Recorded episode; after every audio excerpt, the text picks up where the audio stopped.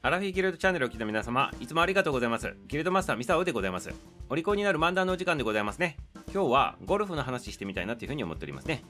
ゴルフそのものではなく、ゴルフ場の話でございますね。場の話でございます。立つんだ場ではないでございますね。ゴルフ場の話でございまして、はい、ゴルフをするね、場所のことでございまして、まあ、このゴルフ場記念日というふうになっております。なぜこの話なのかと言ったらね、これね、ゴルフ場記念日ってなっとるんでございますけど、遡って明治36年のことでございまして、1903年でございますね。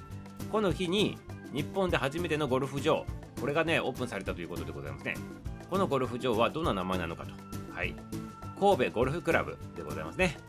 ただね、残念なことに、この神戸ゴルフクラブというのは日本人使えないね、ゴルフ場だったということでございまして、外国人専門のものだったということなんでございますね。なんで外国人専門のものを作ったのかということなんでございますけど、これもともとね、神戸のね、でこう六甲山のね、山頂に住んどったね、イギリス人さんがおったんでございますね。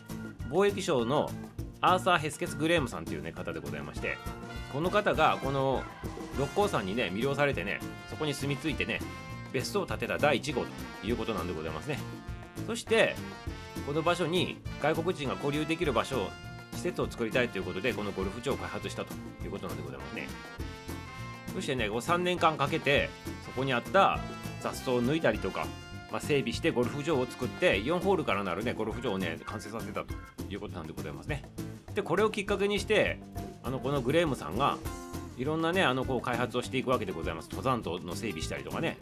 あと作るだけじゃなくて植林したりとかね、まあ、六甲山の開発とね、あの、この、景観の保護にも力入れとったということでございまして、後にね、六甲山の開祖というふうにね、呼ばれとってね、この人が六甲山をね、切り開いたパイオニアなんだという、そんな位置づけになっております。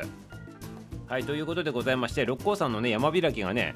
あの毎年6月にあるんでございますけど、その時にね、一緒に六甲山グレーム祭っていうのもね、開催されるということでございまして、記念碑まで立っとるんでございますね。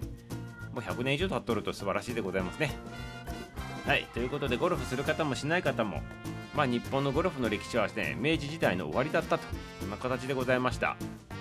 ということでね、今日の話はどこに転がっていくのかなってね、終着点が見えんかったんでございますけど、ここに落ち着いたということでございましてね、お後がよろしかったでございます。はい、ということで今日の話終了でございます。明日も楽しみにしておいてくださいませ。終わり